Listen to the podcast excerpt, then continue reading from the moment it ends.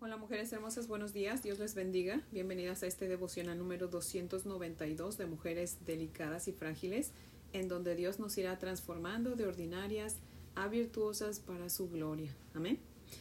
Ah, antes de orar, mujeres hermosas, quiero leerles una porción de Proverbios capítulo 19, los versos del 26 al 29.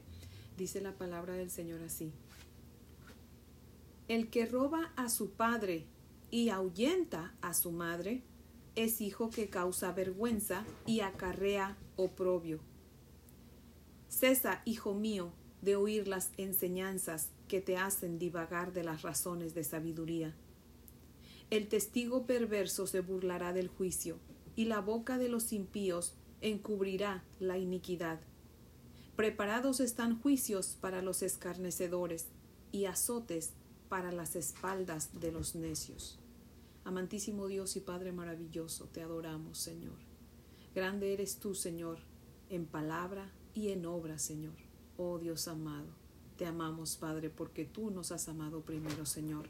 Te buscamos cada mañana, Señor, porque tú nos buscas todo el tiempo, Señor.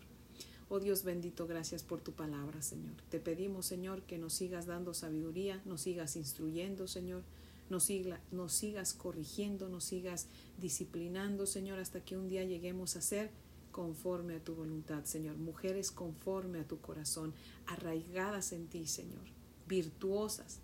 Oh Dios amado, te damos muchas gracias, Señor. Te pedimos tu bendición, Señor, y tu perdón por nuestros pecados, Señor. Y te rogamos que nos sigas hablando en esta mañana, Padre, en el nombre de Jesús, tu Hijo. Amén, Padre fiel. Bueno, mujeres hermosas, si tienen su Biblia, por favor, ábranla conmigo para que aprendamos juntas. Vamos a leer Levítico capítulo 13. Levítico capítulo 13, los versos del 1 al 17. Amén. Así que dice la palabra del Señor así. Habló Jehová a Moisés y a Aarón diciendo, Cuando el hombre tuviere en la piel de su cuerpo hinchazón o erupción, o mancha blanca, y hubiere en la piel de su cuerpo como llaga de lepra, será traído a Aarón el sacerdote o a uno de sus hijos los sacerdotes. Y el sacerdote mirará la llaga en la piel del cuerpo. Si el pelo en la llaga se ha vuelto blanco o pareciere la llaga más profunda que la piel de la carne, llaga de lepra es, y el sacerdote le reconocerá y le declarará inmundo. Y si en la piel de su cuerpo hubiere mancha blanca, pero que no pareciere más profunda que la piel, ni el pelo se hubiere vuelto blanco, entonces el sacerdote encerrará al llagado por siete días.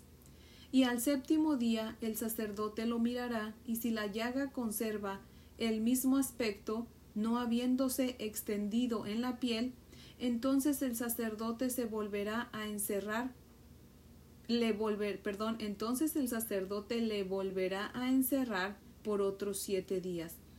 Y al séptimo día el sacerdote le reconocerá de nuevo, y si parece haberse oscurecido la llaga, y que no ha cundido en la piel, entonces el sacerdote lo declarará limpio. Era erupción, y lavará sus vestidos y será limpio. Pero si se extendiere la erupción en la piel después que él se mostró al sacerdote para ser limpio, deberá mostrarse otra vez al sacerdote. Y si reconociéndolo el sacerdote ve que la erupción se ha extendido en la piel, lo declarará inmundo, es lepra. Cuando hubiere llaga de lepra en el hombre, será traído al sacerdote y éste lo mirará, y si apareciere tumor blanco en la piel, el cual haya mudado el color del pelo, y se descubre asimismo la carne viva, es lepra crónica en la piel de su cuerpo, y le declarará inmundo el sacerdote, y no le encerrará porque es inmundo. Mas si brotare la lepra cundiendo por la piel de modo que cubriere toda la piel del llagado desde la cabeza hasta sus pies, hasta donde pueda ver el sacerdote, entonces éste le reconocerá, y si la lepra hubiere cubierto todo su cuerpo, declarará limpio al llagado, toda ella se ha vuelto blanca, y él es limpio. Mas el día que apareciere en él la carne viva, será inmundo. Y el sacerdote mirará la carne viva y lo declarará inmundo. Es inmunda la carne viva, lepra es. Mas cuando la carne viva cambiare y se volviere blanca, entonces vendrá al sacerdote y el sacerdote mirará y si la llaga se hubiere vuelto blanca, el sacerdote declarará limpio al que tenía la llaga y será limpio. Amén. Hasta ahí leemos. Les voy a leer el comentario de Matthew Henry. Perdón, que cita lo siguiente. Dice, la plaga de la lepra era una inmundicia más que una enfermedad. Se dice que Cristo limpia leprosos, no que los cure. Corriente como era la lepra en los hebreos durante y después de su estadía en Egipto, no tenemos razón para creer que fuera conocida entre ellos con anterioridad. Su estado de angustia y de trabajo en esa tierra debe de haberlos vuelto susceptibles a la enfermedad pero era una plaga a menudo infligida directamente por la mano de Dios. La lepra de María, de Giesí y del rey Usías fueron castigos de pecados en particular. No hay que maravillarse que se tomara el cuidado de distinguirla de un, de un romadizo corriente. La decisión respecto de la letra fue dejada a los sacerdotes, era figura de las contaminaciones morales en la mente de los hombres por el pecado, el cual es la lepra del alma que corrompe la conciencia y la cual Cristo solo puede limpiar. El sacerdote solo podía acusar al leproso. Se abre paréntesis. Por la ley se conoce el pecado. Se cierra el paréntesis. Pero Cristo puede curar al pecador, puede quitar el pecado. Obra de gran importancia, pero muy difícil, es juzgar, perdón, es juzgar nuestro estado espiritual. Todos tenemos razones para sospechar de nosotros mismos, estando conscientes de llagas y manchas, pero la cuestión es si uno está limpio o inmundo.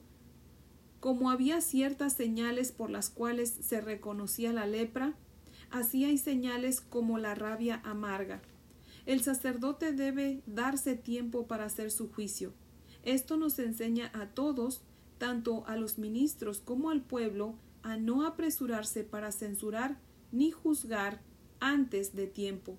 Si los pecados de algunos hombres se hacen patentes antes que vengan a juicio, mas a otros se les descubren después, y lo mismo ocurre con las buenas obras de los hombres. Si la persona sospechosa fuera hallada limpia, a pesar de ello debía lavar su ropa, porque hubo base para la sospecha. Necesitamos ser lavados de nuestras manchas en la sangre de nuestro Señor Jesucristo, aunque no sean manchas de la lepra, porque ¿quién puede decir yo estoy limpio de pecado? Fin de la cita. En este capítulo 13, todo el capítulo 13, que por cierto está largo, tiene 59 versículos, y todo el capítulo 14 nos hablan de las leyes acerca de la lepra. Y la lepra eh, en la Biblia pues es figura de pecado. Y pues wow, porque vaya que sí se parecen mucho la lepra y el pecado. Pero yo quiero que sepan, mujeres hermosas, que desafortunadamente todavía hay casos de lepra. Tal vez muchas de ustedes lo sabían y otras no, pero sí, la lepra no solamente fue en el Antiguo Testamento, hasta la fecha de hoy todavía hay personas que tienen lepra. Son muy pocas, pero todavía eh, hay, ¿verdad? No se ha erradicado la lepra del todo. Así que me puse a investigar y encontré un video que habla de la lepra. Es un médico eh, bacteriólogo que a mí me gustaría que escucharan mujeres hermosas. Yo creo que la pobreza más grande es eh, la falta de conocimiento, ¿verdad? La ignorancia. Y muchas veces la ignorancia mata, ¿verdad? Destruye. Así que yo creo que sería bueno que nos informáramos acerca del tema y pues de esa manera acabar con los mitos, ¿verdad? Y conocer las verdades acerca de la lepra, ¿verdad? Cuáles son sus causas, sus síntomas y las maneras de contagio, ¿verdad? Eh, y pues también cómo curarse, ¿verdad? Así que yo quiero ponerles el video para que ustedes lo escuchen, dura aproximadamente unos 10 minutos y al terminar pues continuamos con, con el estudio, ¿verdad? Pero, mujeres, es una información muy importante, por favor, escúchenla. Buenos días, el día de hoy vamos a hablar de la enfermedad de Hansen, mejor conocida como la lepra. La lepra es una enfermedad que nos ha acompañado desde el principio de los tiempos. tenemos récord de la lepra desde tiempos bíblicos. Este es un pasaje del Levítico en el que nombra como un paciente leproso es un paciente que tiene que estar aislado del resto de su comunidad porque se lo considera inmundo. La lepra para la mayoría de las culturas antiguas tendría a considerarse como un castigo de Dios. Esto desde la India hasta los pilares de Hércules. Se creía de esta forma que solo le daba a individuos impíos, pero la historia se encargó de demostrarnos en más de una ocasión esto afectaba tanto a mendigos como a reyes y tanto a piadosos como a pecadores. Probablemente la historia más famosa alrededor de estos pacientes leprosos fue la historia del rey Balduino IV de Jerusalén, un rey cruzado muy piadoso de la época del siglo XII eh, en, la, en, el, en el teatro histórico previo a la Tercera Cruzada que derrotó a Saladino en la batalla de Monguizar. La lepra se siguió considerando durante mucho tiempo como una maldición, como un castigo, hasta que bien entrado el siglo XIX tomó el interés de los médicos, especialmente de los veneurólogos, los protodermatólogos, quienes la empezaron a estudiar. Quienes, sin embargo, a pesar de que la estudiaban y de que tomaban datos alrededor de la enfermedad, no podían ofrecer otro tratamiento a los pacientes, sino albergarlos en, leprosarios o lazaretos. El más famoso de Colombia fue el leprosario de, Agua de Dios la foto de la esquina inferior derecha es una foto del puente de los suspiros a través del cual pues, los pacientes leprosos se despedían de su familia. Hasta 1873 se consideró pues como un castigo divino, como una enfermedad, hasta que el doctor Gerhard Hansen, un médico noruego, eh, empezó a descubrir la asociación de la presencia del Mycobacterium lepre en la piel de los pacientes enfermos. Pero como no pudo cultivar el Mycobacterium lepre, entonces la comunidad científica desacreditó su teoría y no fue sino hasta casi 10 años después que Koch probó a través del descubrimiento del Mycobacterium tuberculosis que la teoría microbiológica existía y que esto era una enfermedad micobacteriana. Hasta la década de los 40 no hubo un tratamiento efectivo para darle a los pacientes. En la década de los 40 apareció la Dapsona y, y ni con la era antibiótica, pues la lepra se convirtió en una enfermedad curable. El Mycobacterium lepre no es precisamente un solo microorganismo o ente etiológico que dé lepra. Realmente se trata del Mycobacterium lepre complex cubre dos microorganismos, el Mycobacterium lepre y el Mycobacterium lepromatosis. Este está compuesto por bacilos ácido alcohol resistentes de crecimiento muy lento. La replicación de los Mycobacterium lepre ocurre cada 11 a 13 días. Eso hace que su periodo de incubación pues, sea muy largo. Los pacientes tienen un periodo de incubación promedio de 2 a 10 años. La media está más o menos en unos 5 años. No es cultivable, como ya les había contado y eh, su genoma es muy rudimentario en comparación al de Mycobacterium tuberculosis. Aproximadamente nada más comparten el 50% de su genoma. Ese otro 50% que está en Mycobacterium lepra y lepromatosis es un genoma que no es expresivo, son pseudogenes que conducen a rutas metabólicas sin un final, sin un, sin un ente traductor. ¿sí? Y consecuentemente el Mycobacterium lepre ha ubicado, o se ha ubicado en un tropismo muy pequeño, en un nicho muy pequeño pues en, en el mundo.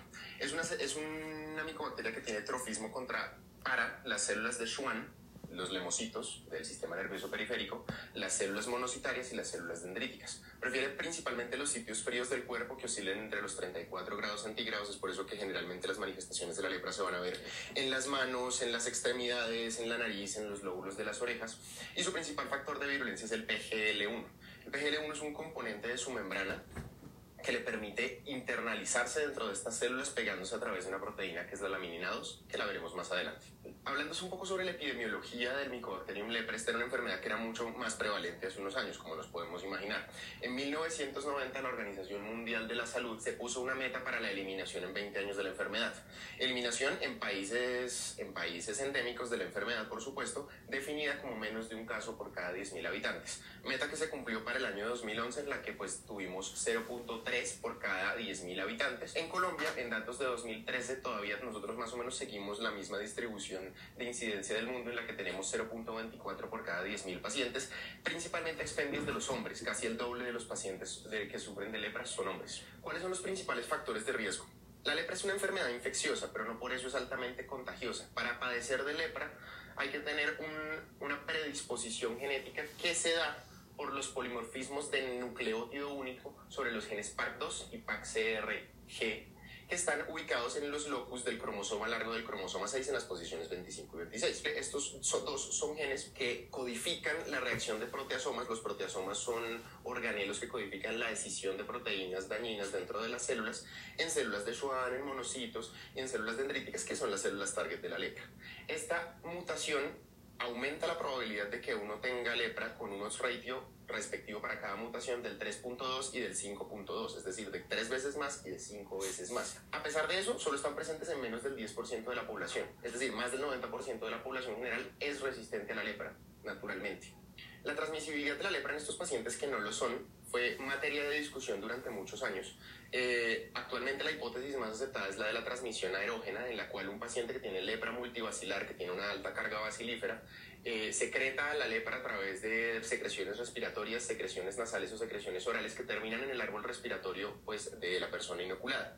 Esta lepra es una bacteremia sintomática y se termina diseminando hacia los sitios más periféricos del cuerpo donde ella prefiere pues, generar la enfermedad.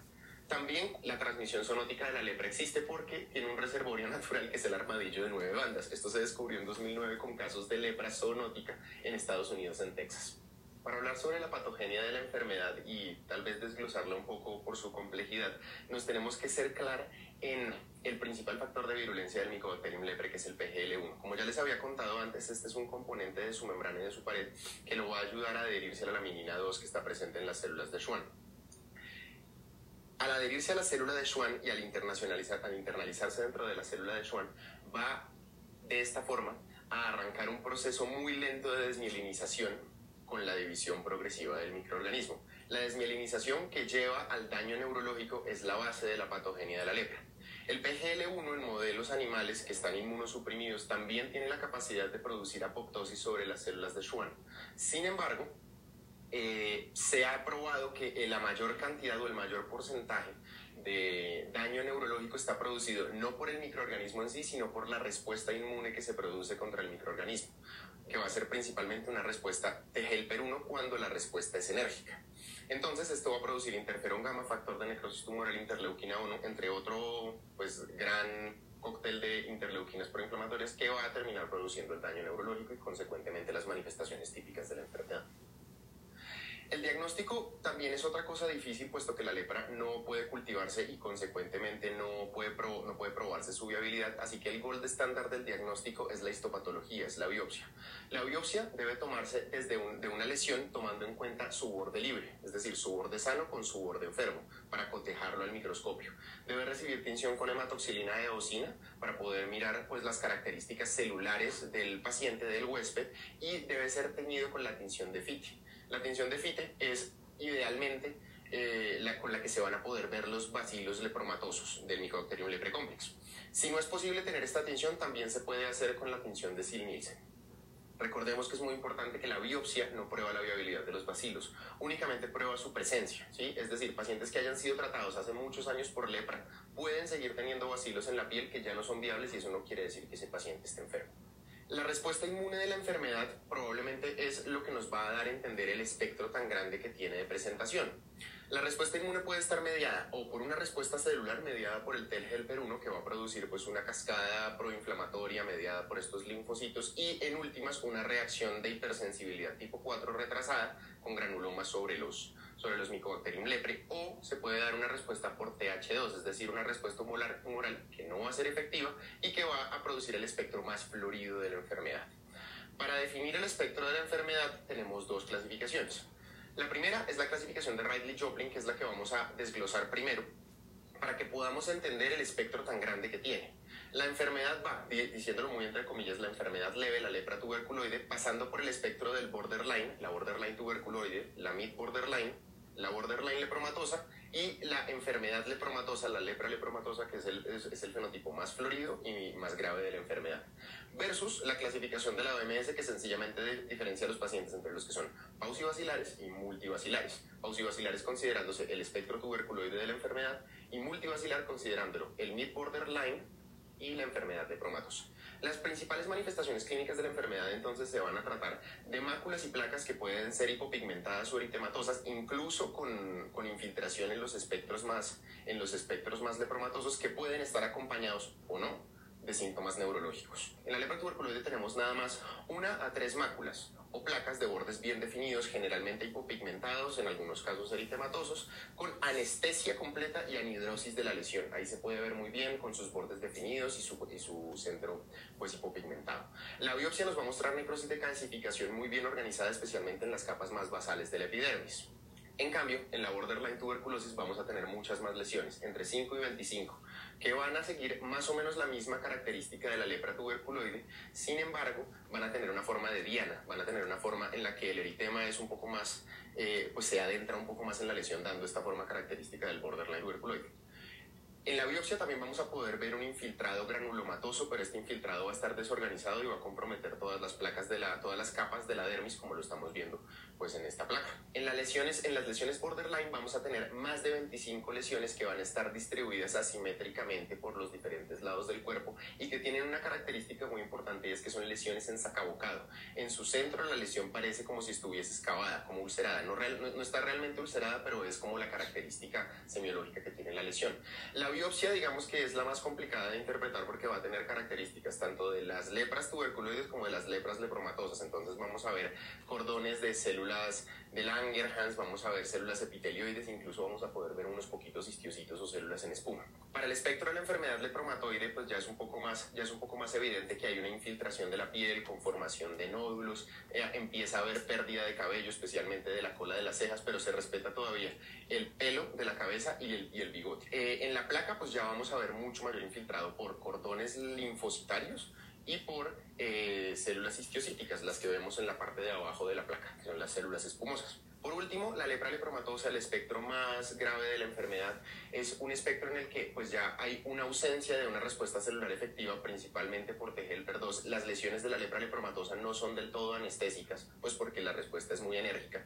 Eh, la facies de estos pacientes va a ser muy particular, va a ser una facies leonina en la que va a haber pérdida de las cejas, pérdida de las pestañas, pérdida de la parte frontal del pelo y pérdida del bigote con la infiltración de las lesiones nodulares que ya habíamos visto antes. La infiltración de las placas por la lepra lepromatoide vamos a ver un infiltrado total de células histiocitarias, de células en espuma, pues que muestran una pérdida completa de la arquitectura de la dermis. Eh, las principales complicaciones de la lepra se van a dar principalmente en el espectro lepromatoide, en el espectro lepromatoso, ¿sí? Eh, las principales complicaciones van a ser la ceguera por el lagoftalmos, que el lagoftalmos es la imposibilidad de cerrar los párpados. ¿sí? De esta forma los pacientes sufren de una queratoconjuntivitis muy severa que los lleva a perder la visión. Eh, el pie caído por la, por la afectación del nervio tibial y la mano en garra por la afectación del nervio cubital. Otras de las complicaciones, pero las complicaciones inmunológicas y que son muy importantes tenerlas en cuenta para las enfermedades, para la enfermedad de Hansen son las complicaciones inmunológicas. Las complicaciones inmunológicas pueden pasar tanto antes como durante el tratamiento, lo más frecuente como después del tratamiento, lo siguiente en frecuencia, y afectan hasta el 30% de los pacientes con lepra. ¿Quiénes son los únicos que están relativamente protegidos de sufrir una de estas complicaciones? Los pacientes con espectro de enfermedad tuberculoide, especialmente los que tienen enfermedad tuberculoide pura, porque estos pacientes tienen una respuesta muy sólida con linfocitos T helper 1. En cambio, los demás tienen una respuesta que pues decrece hasta una respuesta que no es efectiva para nada. Los dos tipos de reacción son la TR1, que es la, la, reacción reversa, en la que pues volvemos a ver que aparecen lesiones en forma de placa, pero lo más importante es que estas lesiones no se acompañan de síntomas sistémicos. ¿sí? Es como la reversa de la reacción de la, de la, lepra, vuelven a aparecer las placas, vuelven a aparecer las máculas, se tornan eritematosas, incluso se pueden ulcerar, pero no vienen acompañadas de síntomas sistémicos.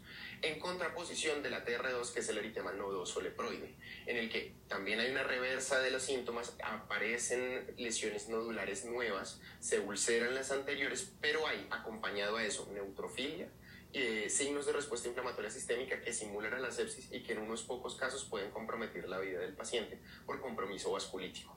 ¿sí? El tratamiento de, estas dos, de estas dos entidades se da con corticoides con prednisolona a un miligramo por kilogramo o 40 a 60 miligramos al día durante tres semanas. Eh, la TR2 puede acompañarse también de clofazimina, que la clofazimina pues tiene un efecto inmunomodulador discreto sobre estas enfermedades. El tratamiento, para el tratamiento tenemos dos, tenemos dos lineamientos internacionales muy importantes, uno de los cuales es muy nuevo, que es de la OMS. Los lineamientos de la OMS están dirigidos al tratamiento de la enfermedad en países endémicos y que consecuentemente son de bajos recursos y por eso el tratamiento de la enfermedad se va a dar por menos tiempo. En contraposición está el lineamiento norteamericano del National Hansen Disease Program, en el que se va a dar el tratamiento lepromatoso durante mucho más tiempo y con dosis mucho más agresivas en la enfermedad, en la enfermedad lepromatosa. Para desglosarlo, la OMS sacó una nueva directriz en 2018 en la que sostiene que independientemente de que el paciente sea pausivacilar o multivacilar, debe recibir un triconjugado de dapsona con rifampicina con clofazimina, dándose la rifampicina solo una vez al mes a dosis de 600 miligramos, la clofazimina una vez al mes 300 miligramos, seguida de 50 miligramos todos los días, y la dapsona continuamente 100 miligramos todos los días. Lo que sí va a cambiar es la duración del tiempo. En las enfermedades pausivacilares vamos a recibir nada más 6 meses de tratamiento, mientras que en las multivacilares 12 meses. Si volvemos, a los, si volvemos a los lineamientos norteamericanos y bajo los cuales nos estamos rigiendo en la mayor parte de las Américas, la lepra sí va a tener una diferencia o un cisma de tratamiento. los pacientes que tengan lepra pausivacilar van a recibir manejo únicamente con rifampicina y con dapsona. Pero la rifampicina, en contraposición de las guías de la OMS, se va a dar todos los días en dosis de 600 miligramos, asociada a la dapsona 100 miligramos. La enfermedad pausivacilar va a recibir 12 meses de tratamiento. La enfermedad multivacilar sí recibirá un triconjugado de rifampicina con dapsona con clofazimina, sin dosis de carga de clofazimina, con un tratamiento de 24 meses. Eso fue todo por hoy del tema. Les agradecemos que nos hayan acompañado. Mujeres hermosas, ¿qué les pareció ese video? Yo creo que este doctor tiene mucha información, ¿verdad? Y aunque fue breve el, el video, pero creo que sí aprendimos eh, bastante, ¿verdad?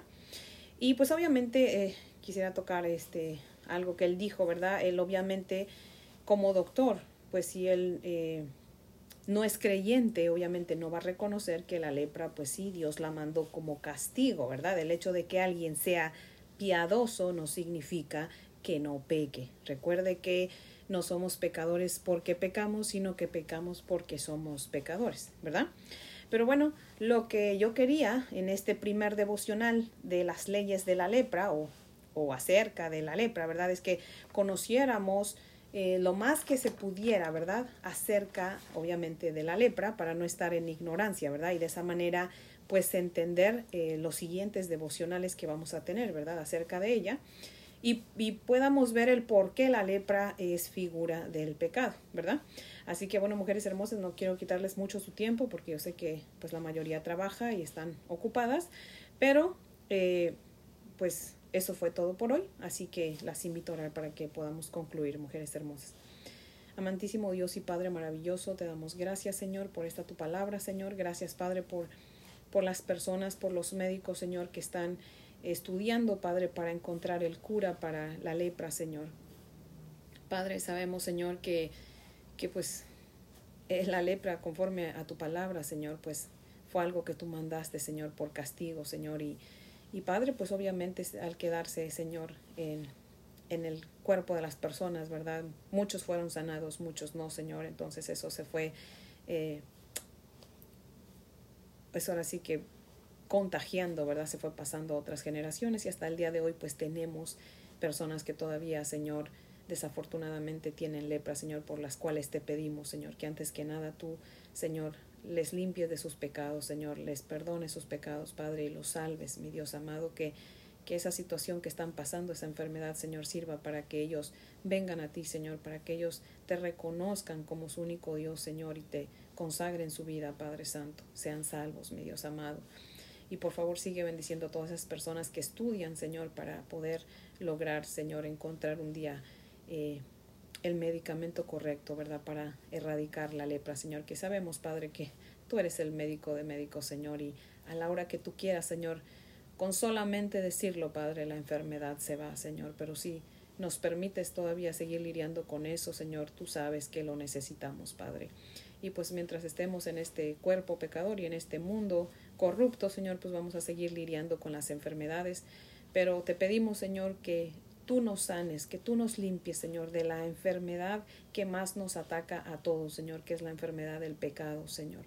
Por favor, Padre, ayúdanos, Señor. Límpianos, Señor. Ayúdanos. Permite que tu bondad nos guíe a todos al arrepentimiento, Señor. Que podamos reconocer, Señor, que somos pecadores, Padre. Que podamos reconocer nuestra enfermedad, mi Dios amado, para poder venir a tu presencia y pedirte que nos perdones, Señor, reconocer que necesitamos de tu salvación que tú diste por medio de tu Hijo Jesucristo, Señor. Así que, Padre amado, ayúdanos, Señor, limpia nuestros corazones, nuestras mentes, Señor, y ayúdanos, Señor, a aceptar siempre tu voluntad, a estar de acuerdo contigo, mi Dios amado. Dice tu palabra que cuando el vaso le dice al alfarero, ¿por qué me hiciste así o por qué me hiciste así? Asimismo nosotros, Señor, tú eres nuestro hacedor, Padre, tú eres el creador. ¿Cómo vamos a decirte por qué esto, por qué lo otro, Señor? No, Señor, te damos gracias por lo que tú haces, mi Dios amado, y por lo que harás en nuestras vidas, Padre. Estamos aquí como tu sierva, Señor, por amor, porque tú nos has amado primero, mi Dios bendito. A ti sean la gloria y el honor, Señor. Y te damos gracias, mi Dios bendito, porque tú eres muy bueno, Señor. ¿Cómo no te vamos a amar, Padre Santo? Alabado sea tu santo y precioso nombre, Señor. Y gracias por cada mujer hermosa que escucha estos devocionales, Señor. Que no sea yo, Padre, sino tú por medio de mí, Señor. Ahí donde está cada una de estas mujeres hermosas, Señor, que tu Espíritu Santo sea derramado sobre de ellas también, Señor. Y Padre, sé tú con ellas el resto de este día y el resto de sus vidas, Señor. Sé tú, Señor, acompañándonos en todo lo que hagamos en este día, Señor, y que todo lo que hagamos, piensemos, digamos, Señor, sea agradable para ti, Padre y seamos de buen testimonio para otros, Padre. Ayúdanos a hacer iglesia no solamente dentro de, de esas cuatro paredes del templo, sino también afuera, Señor. En el nombre de Jesús, tu Hijo, te damos gracias y te pedimos todo esto, Señor. Amén, Padre fiel. Bueno, mujeres hermosas, pues espero que tengan un día muy bendecido. Y si Dios nos presta vida, pues aquí las espero mañana para que sigamos aprendiendo de la palabra de Dios. Amén.